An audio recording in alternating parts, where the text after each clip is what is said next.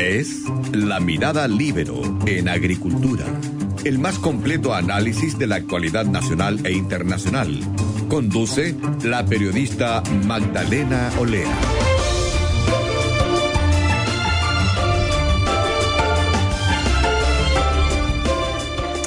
Estamos de vuelta, ahora conectados con Pablo Halpern, un experto del mundo de las comunicaciones, actual director del Centro de Reputación Corporativa del S Business School de la Universidad de los Andes, para conversar sobre el aspecto comunicacional de esta pandemia.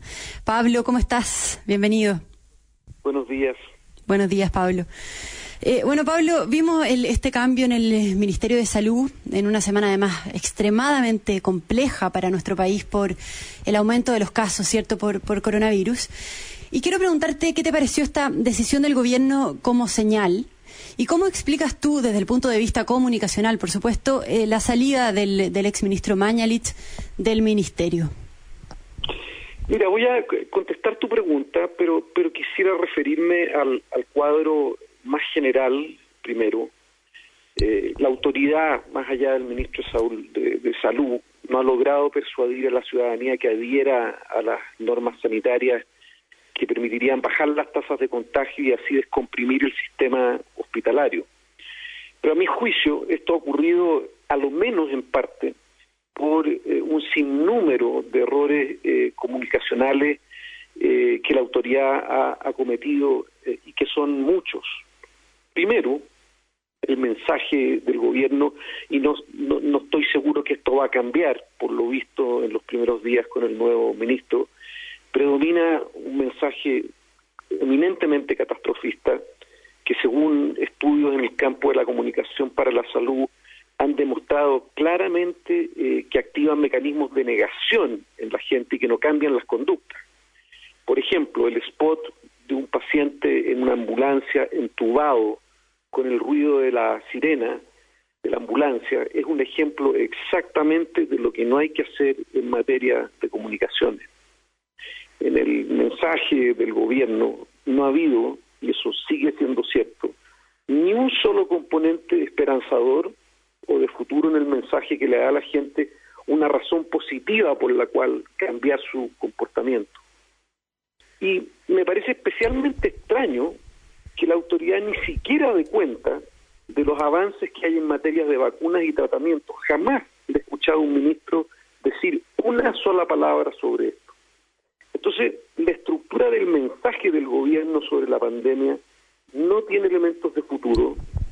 Es como si jamás fuera a haber tratamiento o vacuna o nada. No hay una sola frase esperanzadora, ni siquiera en ámbitos en donde hay algunas buenas noticias que reportar.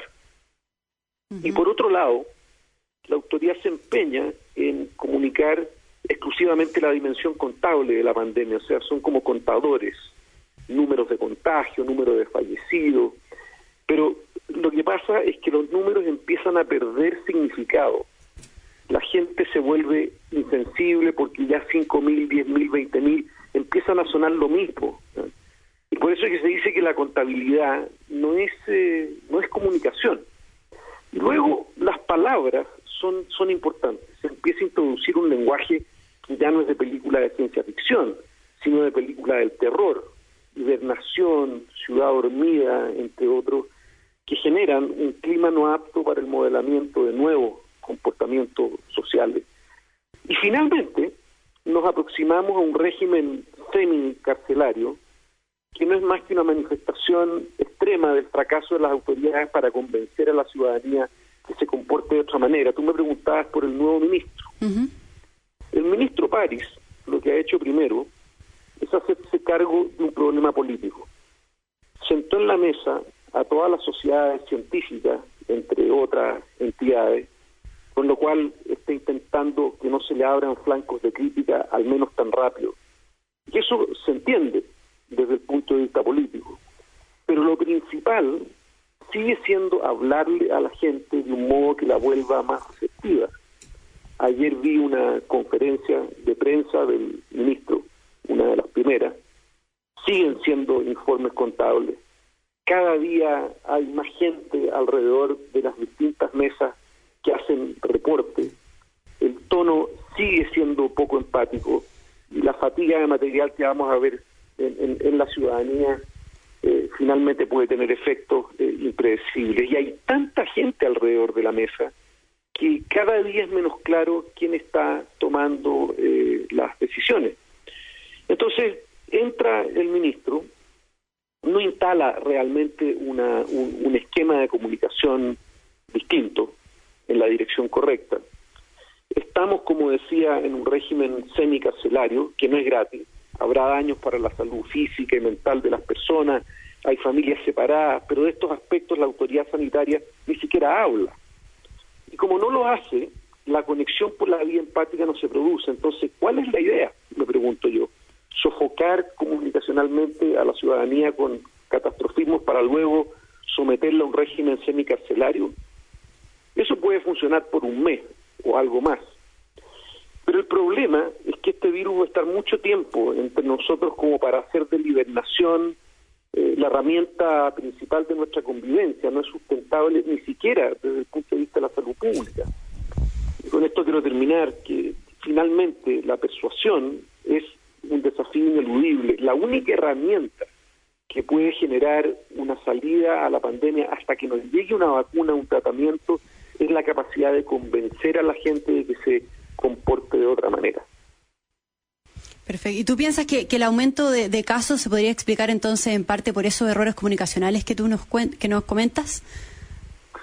Yo yo no yo no soy yo no soy epidemiólogo, no sé exactamente qué es lo que está generando el aumento de los casos, pero sí creo que el modo como se ha manejado esto desde un punto de vista comunicacional no contribuye a que la gente cambie sus comportamientos y en consecuencia eso pudiese estar eh, no permitiendo que la curva de contagio se aplane. Mm.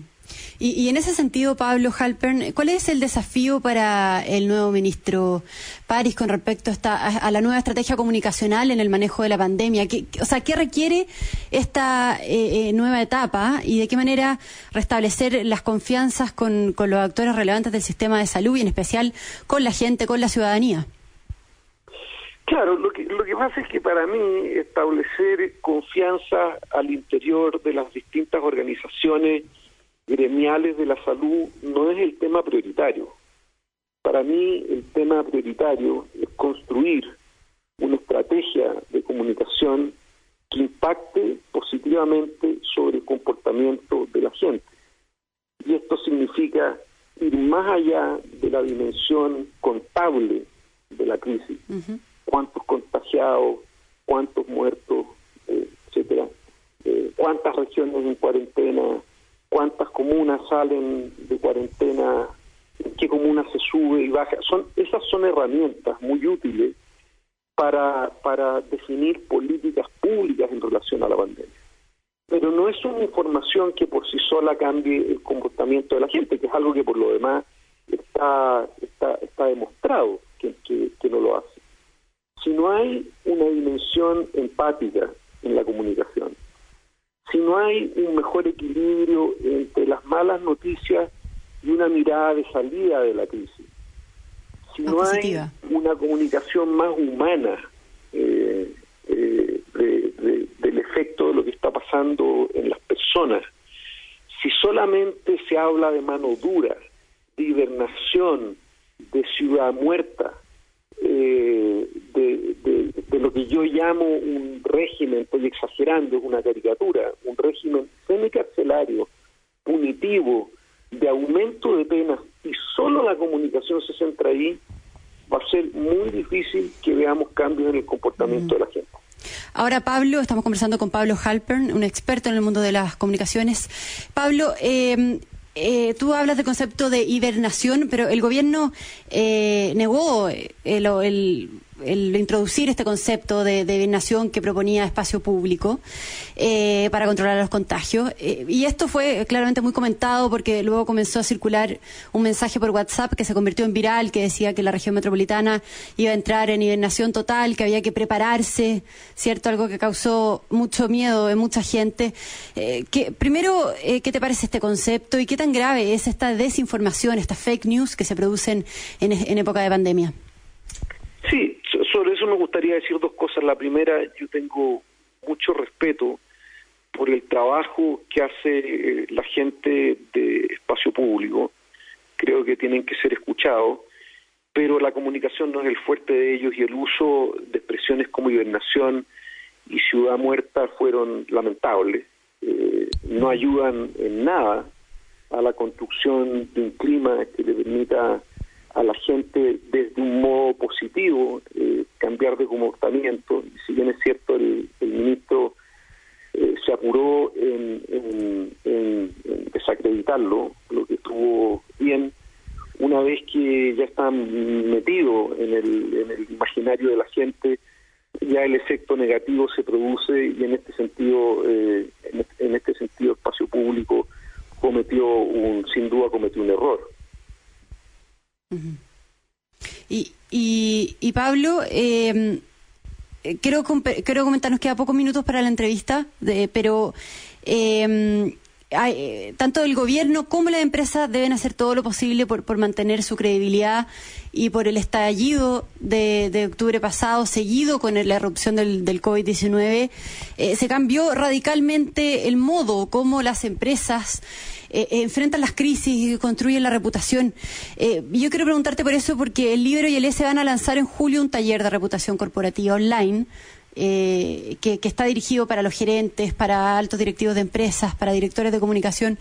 Eh, cuéntanos de qué se trata este curso, eh, sobre todo en estos tiempos tan inciertos en los que la credibilidad y la confianza de las personas hacia las empresas, hacia las instituciones en general, diría, se han visto muy afectadas. Sin duda, lo, que dice esto es correcto y el curso se hace cargo de una urgencia. ¿Y cuál es urgencia? y las empresas y las organizaciones en general cuenten con los instrumentos eh, comunicacionales y de estrategia y de gobernanza y de manejo de riesgo que les permita, y de también de gestión en las redes sociales, que les permita eh, gestionar esta crisis de una manera más eficaz de tal manera que puedan salir fortalecidos de ella, porque aquí hay una oportunidad, sin duda, si las empresas lo hacen bien eh, en esta vuelta, van a tener un rédito de buena voluntad de la gente eh, mucho mayor que el que han tenido hasta ahora. Por el contrario, si lo hacen mal, el daño a la legitimidad social va a ser de muy largo plazo. Por lo tanto, lo que hace este curso es entregarle, como yo decía, a las empresas, a su ejecutivo, herramientas que permitan, por un lado, minimizar eh, los riesgos reputacionales que enfrentan hoy día, pero al mismo tiempo de poder aprovechar esta oportunidad para construir reputación y para construir más confianza eh, con internamente con sus colaboradores y también con sus clientes y consumidores.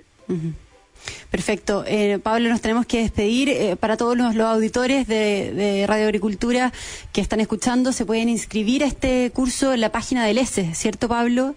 Eh, parte del, del 21 al 31 de julio, este curso. Así es. Bueno, muchas gracias, Pablo, por Pablo Halpern, por haber conversado hoy día en el programa. Hasta la próxima, Pablo. Muchas gracias. Muchísimas gracias por la invitación. Hasta luego. Bueno, yo me despido también de todos los auditores de Radio Agricultura y los invito a quedarse en sintonía con Conectados. Muchas gracias. Fue La Mirada Libero en Agricultura. Una presentación de Viña Garcés Silva, pioneros del Valle de Leida. Y en consorcio, estamos contigo en tus pequeños y grandes proyectos. Conducción, Magdalena Olea. Producción, Doris Mora.